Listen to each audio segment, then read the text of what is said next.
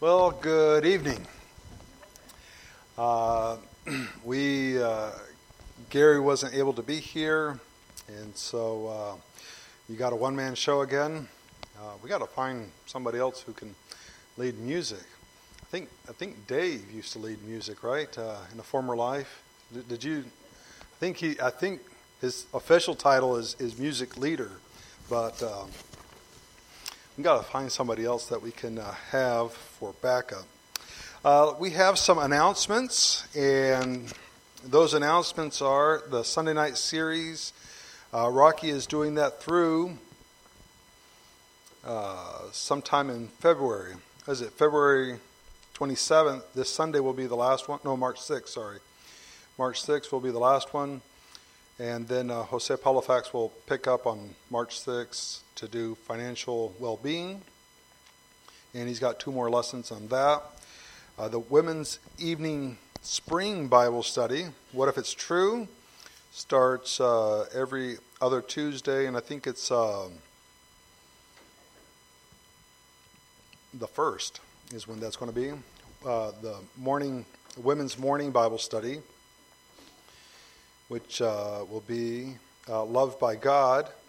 That starts Tuesday, March 1st, and that'll be in the morning from 9:30 to 11:30.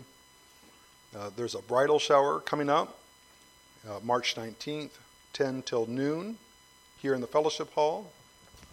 Be celebrating Sonia's uh, uh, upcoming wedding, and she is registered at Bed Bath and Beyond and Target. If you have any questions, uh, contact Gigi.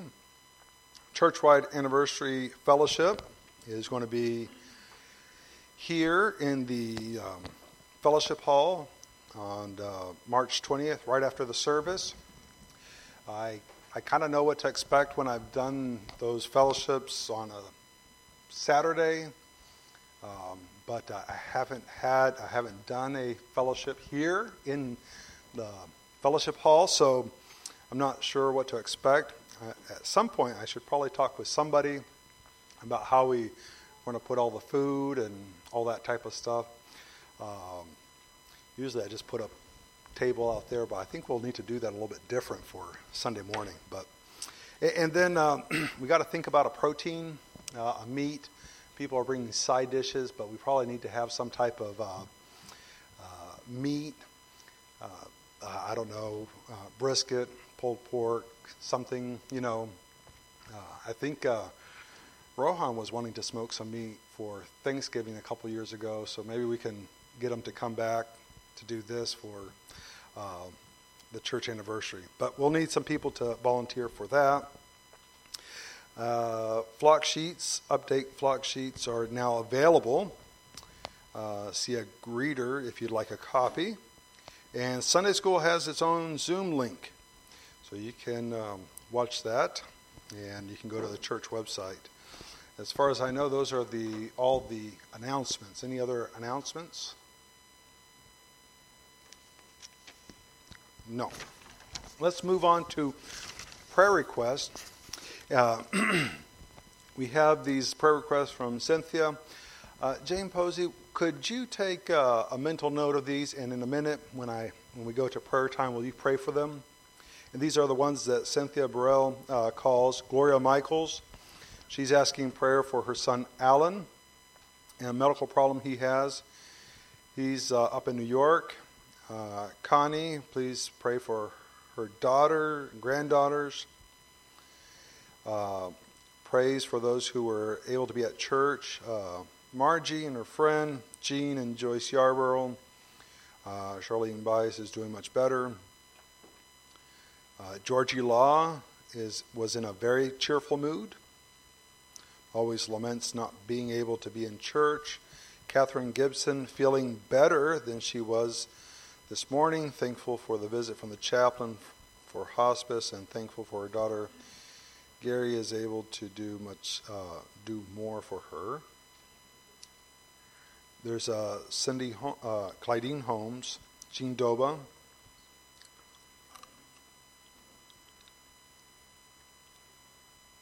Ruby Clem, thankful for living with her daughter. who is spoiling her. Linda Shea is doing well and really appreciates the meals being provided. Uh, so if you could remember those, those are the ones that uh, Cynthia Burrell calls. Um, we have uh, 12 prayer requests on uh, so far given to Gigi. Uh, Venkat. Uh, I'll give you six of them. Uh, Jennifer Yendel. Uh, she had a friend, not a friend, she was out biking, and there was this girl named Haley who was uh, planning on jumping off of a bridge. She was able to talk to her, but um, please pray for Haley. Uh, a praise from Sandra Kagaris uh, that her doctor released her. She still has to do exercises. Uh, for Foy and Donna Lockhart. For Sandra Warren, she has, um, I guess, COVID and um, has to stay out of work for a little bit. Uh, Sharon Werberly, uh, pray for Christopher. He's been using drugs and ran away from home again. And for uh, Chris Cashin, Travel Mercies, as Jill and he, Jill is flying and he is driving to Tennessee to deal with his parents' estate.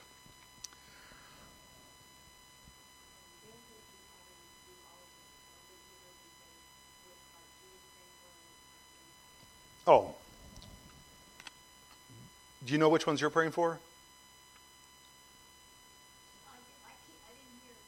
Okay. Uh, I'll have it. Could you pray for those ones that Cynthia Burrell calls?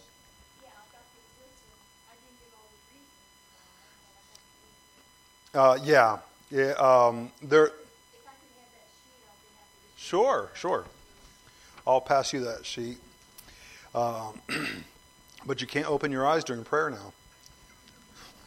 There's somewhere that you can't do that. I'm not sure where, but you just can't. I think God doesn't listen or something. I'm not sure. Um, uh, who are we going to go with? Um, Rocky's looking at me like, call on me. Uh, Ernie Collins, pray for his brother Larry and some medical procedures being done. Bonnie Campbell, uh, trying to be patient until her doctor appointment March 2nd, to be cleared for surgery for March 8th. Mary Verio, pray for her cousin. Guy and um, Deanna pray for God to intervene in their situation. Gigi is still having back pain. And uh, Cindy McPherson, pray for her health. Or uh, were there any other prayer requests? I'll give. But don't open your eyes. All right, let's. Uh, Let's start with a word of prayer, and we'll start with Jane, Venkat, and Rocky. Let's pray.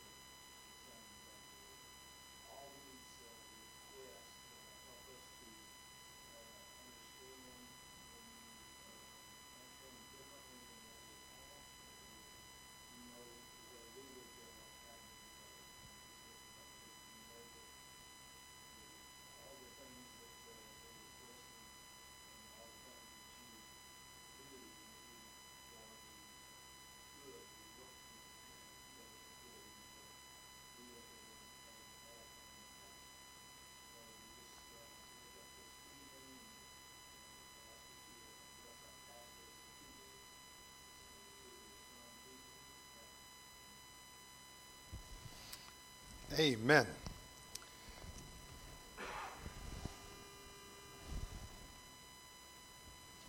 You got the record thing? Will that?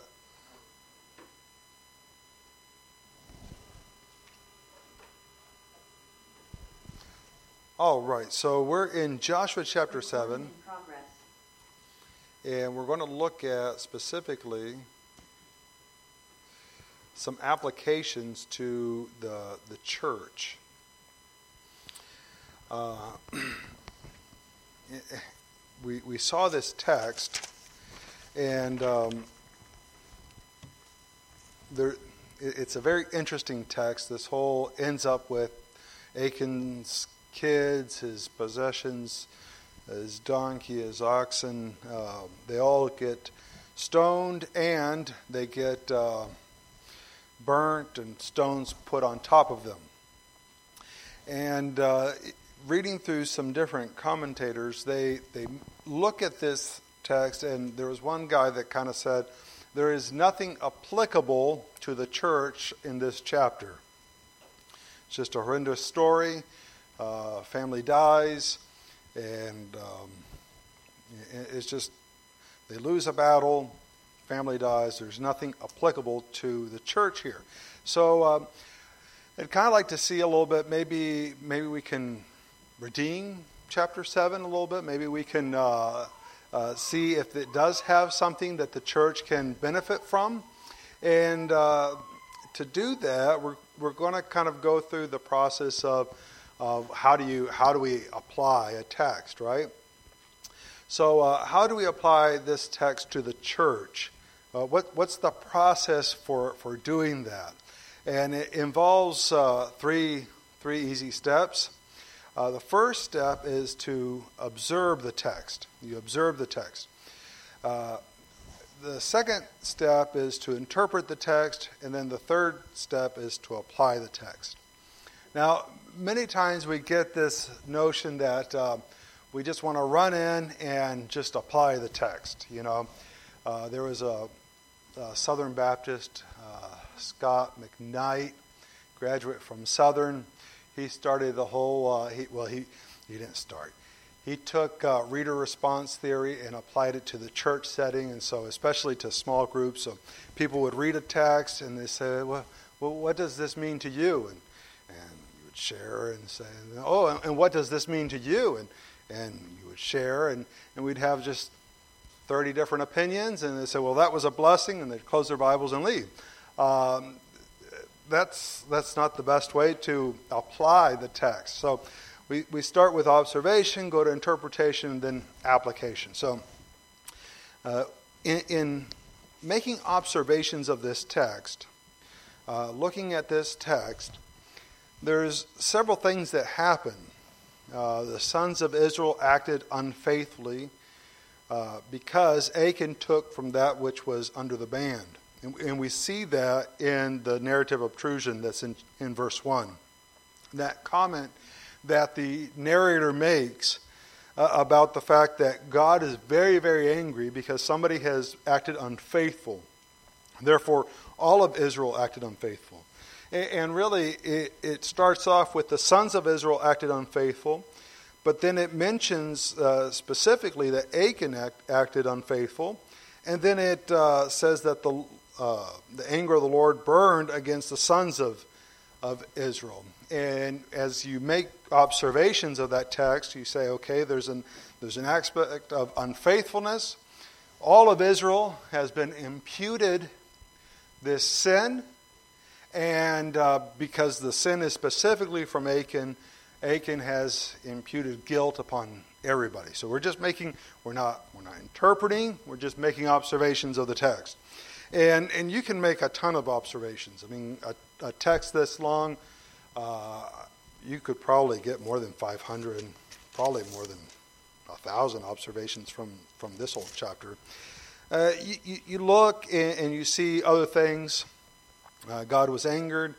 Uh, Joshua moved forward uh, he, he understood that uh, God wanted them to conquer the land, so he just took that as an open door for him to just start running forward. And, and not having to consult with him, you know. So he sends spies out, and those spies see the, the town of Ai, and they say it's, it's a small town, just send two or, or, or 3,000.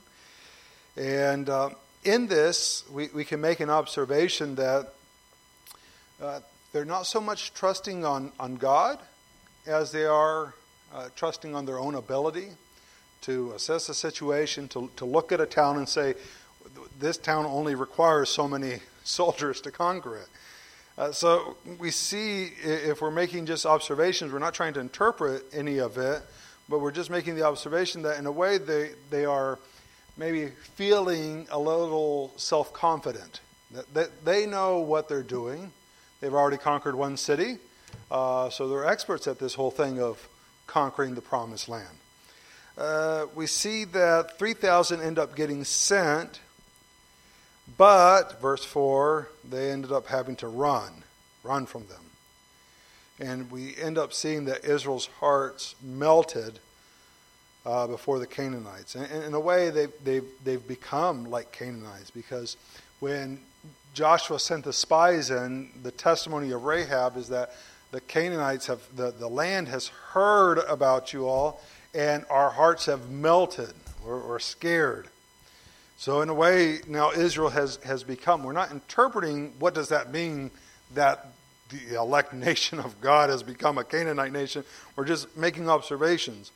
Joshua and the leaders are distraught because of this loss. Uh, God rebukes Israel for sinning and breaking the covenant. We see that in verse 11. Uh, furthermore, we see that um, there, God is going to make a process. He's going to track down, he's going to seek after the one who has violated the covenant, who has transgressed. And so they're supposed to consecrate themselves and present themselves the next morning. And then through a process of the casting of the lots, it starts narrowing down until it gets to Achan. And Achan is the one that is um, uh, signaled. Joshua uh, gets Achan to confess, but you don't really see a repentance on Achan's part. He's had all these opportunities, but he hasn't come forward to repent until he's signaled. And uh, Joshua says there in verse, what is it, uh, 25, uh, Why have you troubled us? The Lord will trouble you this day. And all Israel stoned them with stones, and they burned them with fire after they had stoned them with stones. Uh, so Joshua sees himself and sees Israel as acting for the Lord in stoning them. This is not a personal vendetta against Achan. This is, you have troubled the Lord, and now the Lord is going to trouble you. And he just happened to going to use Israel to, to do that troubling. Uh, another observation is that once this is done, it says, um, the, the, the Lord turned from the fierceness of his anger. In, in other words, his wrath w- was appeased in, in this. Yeah, they were put under the ban, they were sacrificed. They, so those are observations, and, and you, can, you can go a lot deeper in this. You can look at construct state uh, of nouns, you can look at tenses of verbs, you can go on and on and on at, at looking at these things. But that's a general thing uh, of this chapter. Now, with, those observations, uh, we then have to move to interpret the text. Interpret. Now, to interpret the text, uh, we're looking at, at meaning. What does the text mean? And this is not what does the text mean to me, or what does it mean to Terry. It means what did the author intend to communicate? And that's a, a big difference. Uh, some say you cannot know uh, authorial intent, uh, you, you, you cannot know it. And anyone who has received a grocery list from their wife knows you cannot know authorial intent, right? It says 12 ounce can of tomatoes, and you'll bring the wrong one. It just happens, you know. um,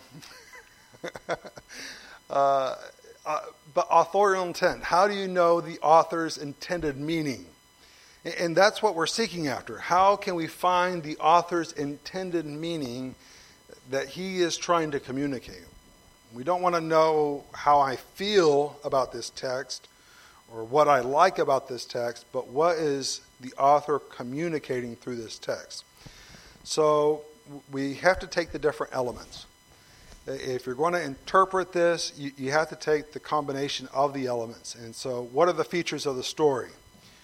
Well, in, this story, we have a, spy story, we have a, a battle story that's a loss, you have mourning, you have revelation from God, you have consecration, you have uh, uh, God closing in on the guilty, uh, the guilty being exposed, the guilty being killed. So, in looking at all these different topics, what would be the interpretation? What is the author communicating in this text?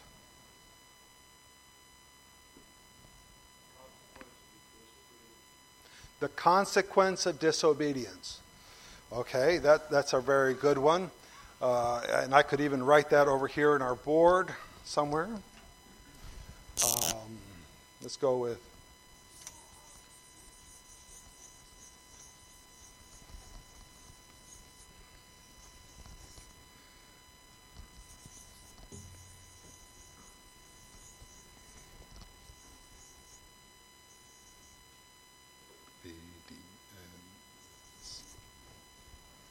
Something like that. If you scribble enough, people will never know if you've misspelled something. Uh, other interpretive notions that would combine all these different thoughts. God, God means what he says, okay, because he had said, if you take from the, the stuff, then you'll uh, you'll be part of the band stuff. God means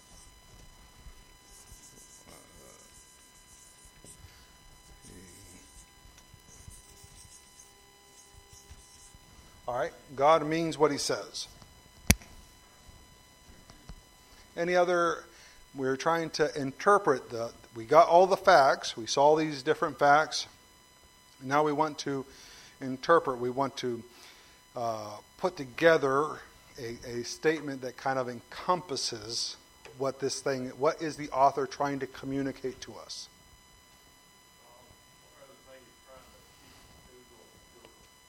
Keep Israel pure. Okay? Keep Israel pure. Consequence of disobedience will put purity.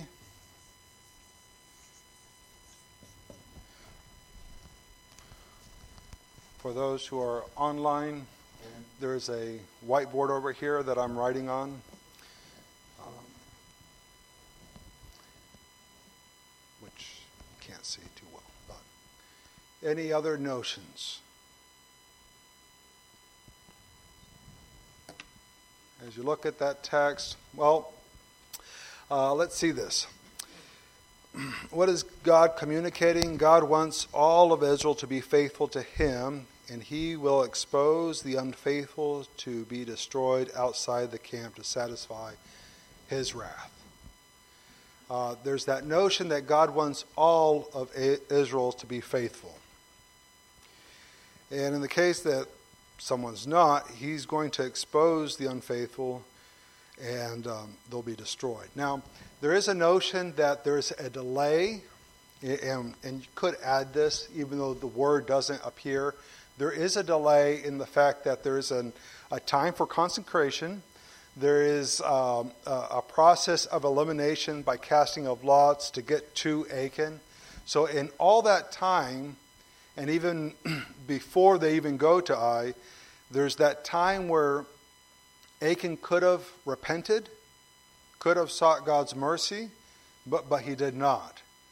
Uh, so there is that notion that you could also put in there that he, he's hardened his heart. He, he doesn't want to, he doesn't want to look for repentance. He does confess, but there's this, there's this aspect of, that God wants all of Israel uh, to be faithful to him. He'll expose the unfaithful to be destroyed outside the camp to satisfy his wrath. Now, how do we get to that interpretation? In that interpretation, uh, it should be built on our observations. And in that observation, we see that, that, that verse 1 kind of tells us that God is angry specifically because they've been unfaithful. Uh, it, Achan describes it as he, he saw, he coveted, and he, and he took it. Uh, those are the three verbs that he's used for it. He saw it, he coveted, and, and he took it. And that coveting is not what the narrator accuses them or what God accuses them here. He said he's unfaithful. He's put something uh, before the Lord. Uh, he's supposed to only love the Lord your God. But uh, he's put these other things. He's put his own desire. Uh, and his own desire, because he has exalted himself so highly, he saw those things and he felt he had the right to take those things. The narrator goes on to great length to describe how God was searching to expose.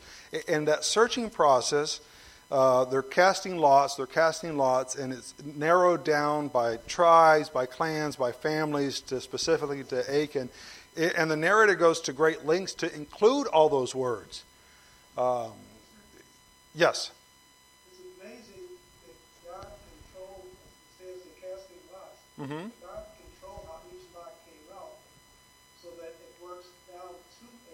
Mm-hmm. So the God, God's omniscience, omniscient, in other words, God knowing all things. Uh huh. Even though the lots were cast, God controlled the casting of the lots. Mm-hmm. He sure did. He cast. Uh, he uh, controlled the casting of the lots, and, and moved them sovereignly to end up right on on Achan, uh, which, which is uh, I can't imagine what that must have been like for him. Uh, and the fact that he just stays quiet the whole time. The, uh, the narrator goes to great lengths to, to show that aspect that God is controlling the situation and he is, he is the one who is going to expose Achan.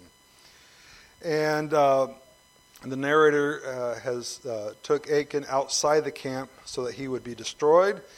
He's, he's outside, he's destroyed, and that the, the fierceness of, of God's anger ends up being turned or appeased after this has happened. So now we have observations and we have an in, uh, interpretation. So how do we apply that based on what we what we've interpreted, how, we've looked at it? How how do we apply that? Now, uh, some people are, are quite satisfied with just making observations of the text. They'll wake up in the morning and they'll have their quiet time with the Lord, and it'll be basically jotting down just a bunch of observations. And some really get technical. They use Bible softwares and so forth, and and they'll be like, uh, if they're in the Greek, they're like, ooh, it was an aorist, or ooh, it was a uh, past participle, or ooh. And if they're in the Hebrew, they'll make other little uh, interesting observations. If they're into archaeology and so forth, maybe they'll see the city and how it was built and, and maybe the geographical things surrounding around it. But they're all observations. And then they close their Bible and they say, Thank you, Lord, for that uh, good reading. And then they go off to the day. Well, that's, that's not the point of Scripture, just to go making observations. Some take it a step further. I mean, these, these people are a little bit more hardcore. They, they make the observations, and then based on their observation, then they come across with an interpretation of that text. And they say, This is what the author is communicating in this text. And they say, Praise the Lord, and they close their Bible and they get on with their day. But, but that's, that's also not the point of the scriptures now, is it? Just to understand what the author intended, right? Uh, that's, that's not where it should stop. Uh, so we're looking at application. And we got to see what's the point of, of application? What, what are we trying to do in application? And it, uh, we got to know that um, making observations and making comments about different texts like Victor Hugo, C.S. Lewis, other narratives, Cervantes. It's fine to just make observations and to make interpretations. But with Scripture, you have to go to this third step, which is application. And uh, here we'll see. Let's go to 2 Timothy chapter 3. 2 Timothy chapter 3. And uh, you guys know this, this letter. Uh, a curiosity of 2 Timothy is that uh, it has more imperatives than any other letter that, uh, that Paul wrote, and that would just be an observation.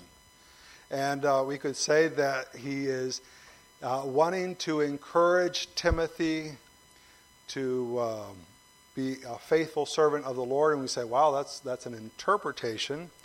But we see from verse 16 all scripture is inspired by God and profitable for teaching and, uh, and for reproof, for correction, for training in righteousness, uh, so that the man of God may be adequate, equipped for every good work. There's an aspect of Scripture that is to lead a person to do something different, something good, not good on, on how I see it, but good from God's perspective. So if the end of Scripture ends up just being, I have a bunch of data, or I understand what God was saying, but there is no good actions based on what God says is good, then we have failed to really understand the Scripture because it has a purpose to lead, to equip the person for every type of good work. Now, what, what is God doing in our life? Um, we know from Romans chapter 8, we can go to Romans chapter 8.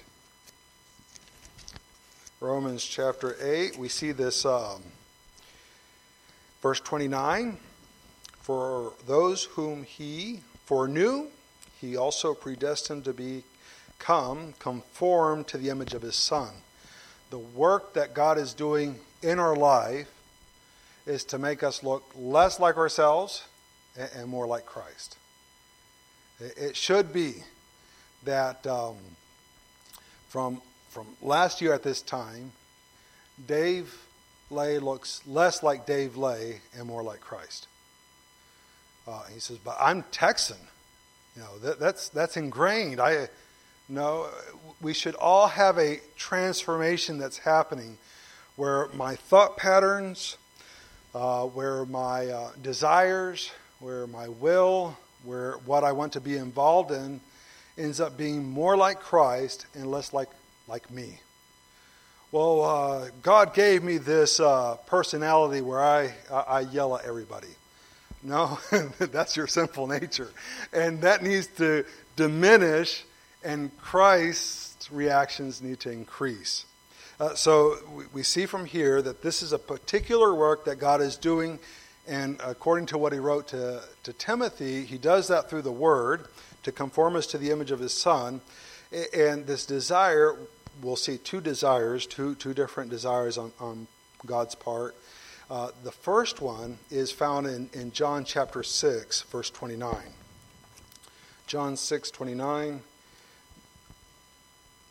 this this will get debated by people. Um, what does it mean here in John 6 29? Jesus answered and said to them, This is the work of God that you believe in him whom he has sent.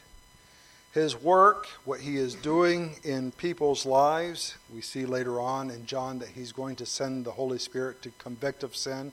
What he is doing is a peculiar work so that people will believe. So there's that aspect, but let's just assume for a minute that everyone has believed here. What else is God doing? Uh, 1 Thessalonians chapter 4. 1 Thessalonians chapter 4.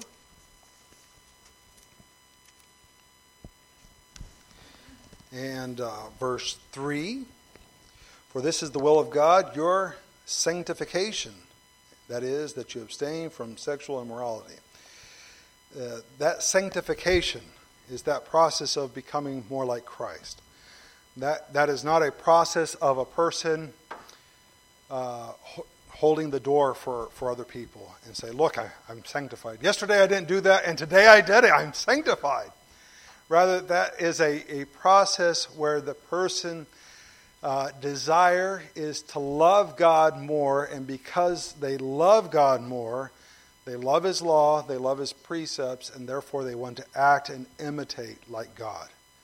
It's not about a, getting a list, and I've, I've been to churches where they have a list, and this is the, the holy list, and you have certain hairstyles, and you have certain dress, and you have certain everything.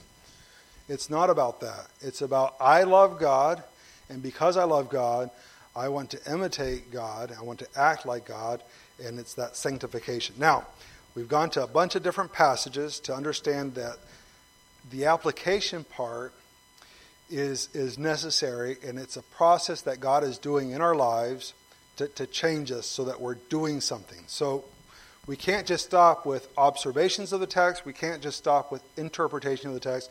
We have to apply this. And as we think about applying, uh, we, we need to think about these different areas. So, personal, career, church. How can we apply this? God is doing a, a peculiar work. He's, God wants all of Israel to be faithful to Him. He will expose the unfaithful uh, to be destroyed outside the camp to satisfy His wrath. Uh, how do we apply this personally?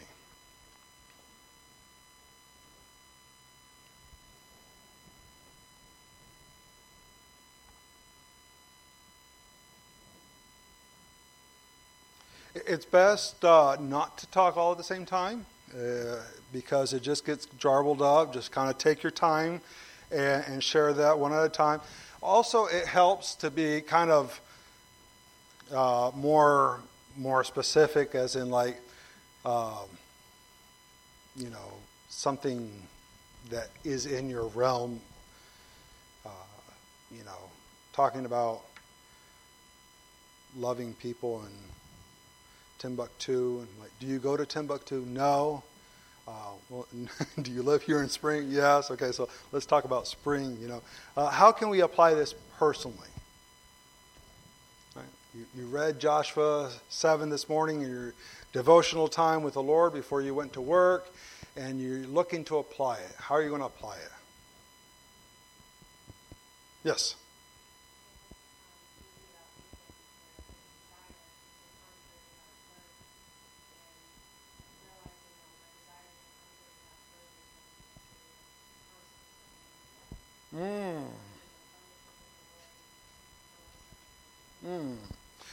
So uh, Achan's desire went contrary to God's word. God had revealed, don't take. He decided to do his own will, and there's consequences to that.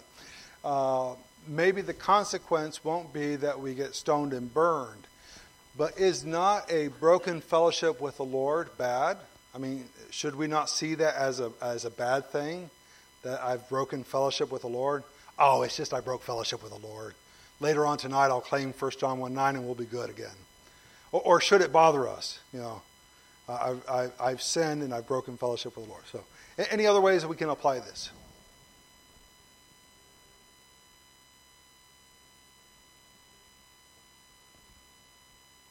Yeah?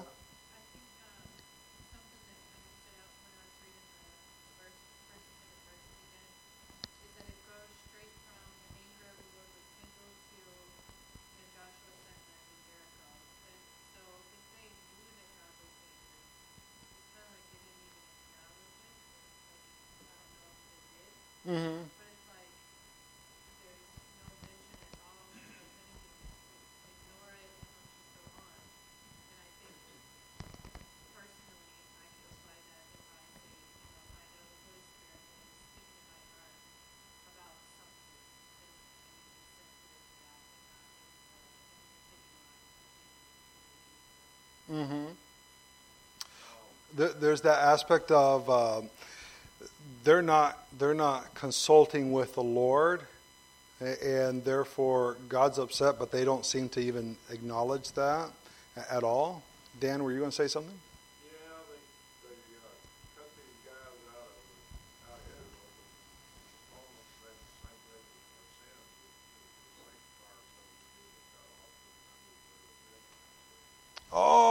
so, maybe you're alluding a little bit to where Jesus says in Matthew, if your eye offends you, pluck it out.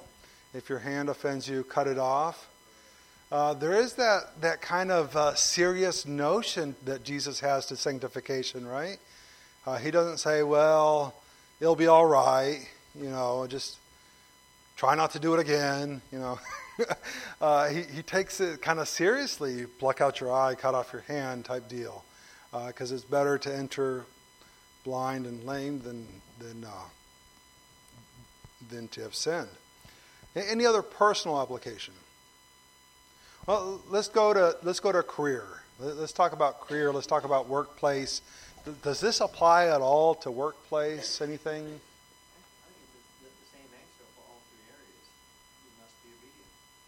Must be obedient. Okay, must be obedient. You think that applies to personal, career, and church. Uh, any other notions, any other things? Career wise?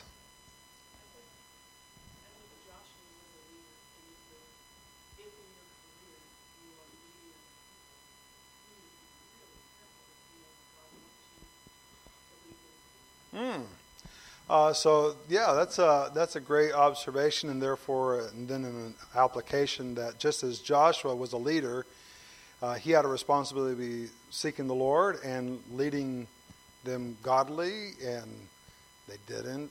They didn't consult God that morning, and um, we should be doing that too. Uh, if you're leading in some capacity, there should be uh, a very close walk with the Lord. Any other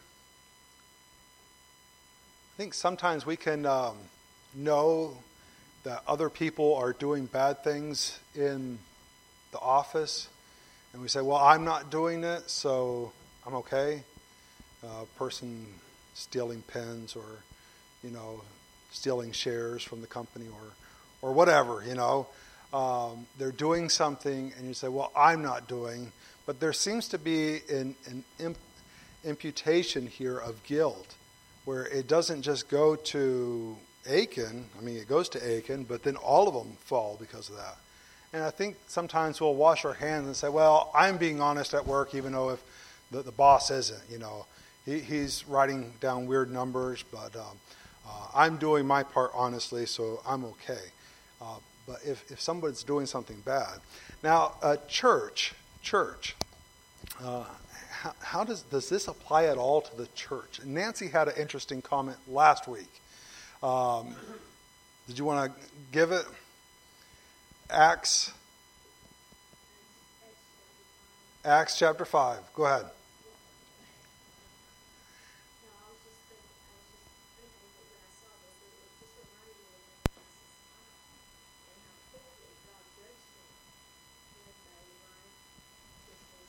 Mm-hmm.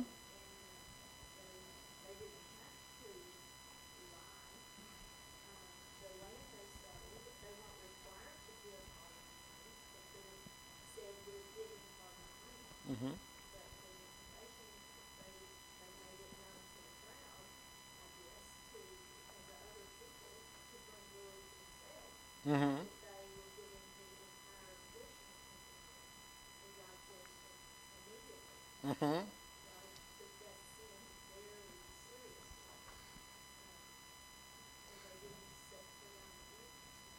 Uh, so Nancy mentions Ananias and Sapphira, and here, there they are. They they bring this offering, and um, they act like they're giving the the total amount, uh, how much they gave and how much they kept you know, um, but they decided to act like they gave the whole thing, and God judged them rather quickly uh, and, and, very decisively. Uh, first drops the husband, the wife comes in, and um, and uh, the, the, guys are coming back from burying the husband, and uh, she drops dead, and they pick her up and take her off too and bury her.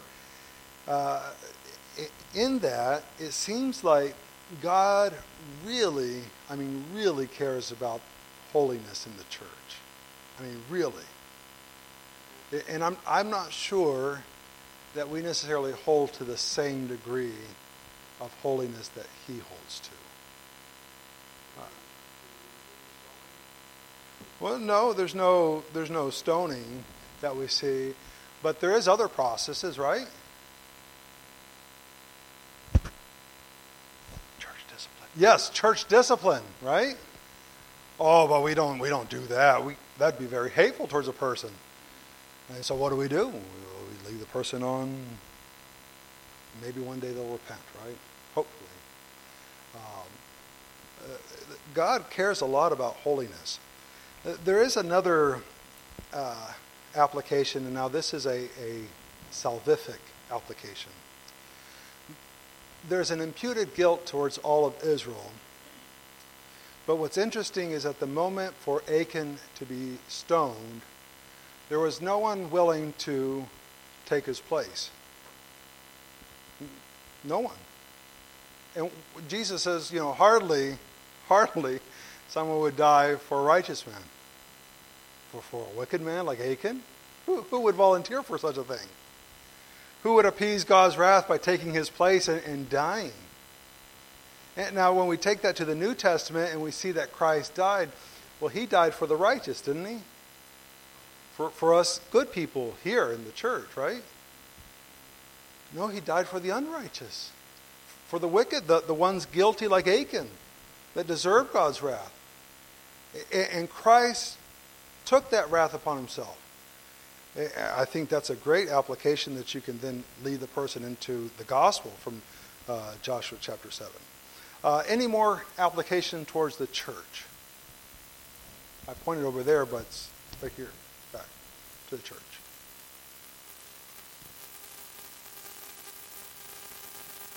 Group, huh?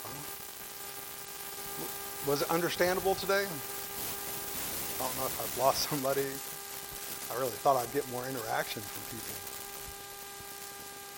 Anything online?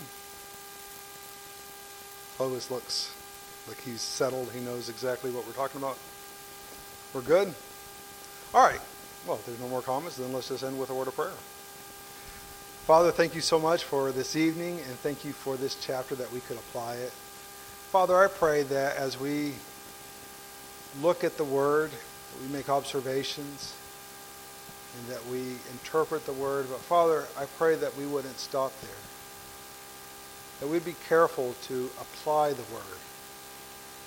Father, your Word is to reveal you so that we can imitate and act like you.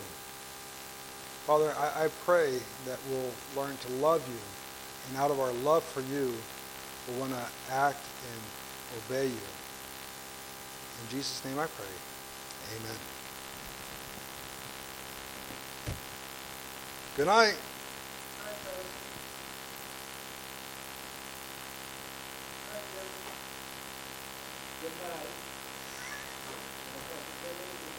Good evening.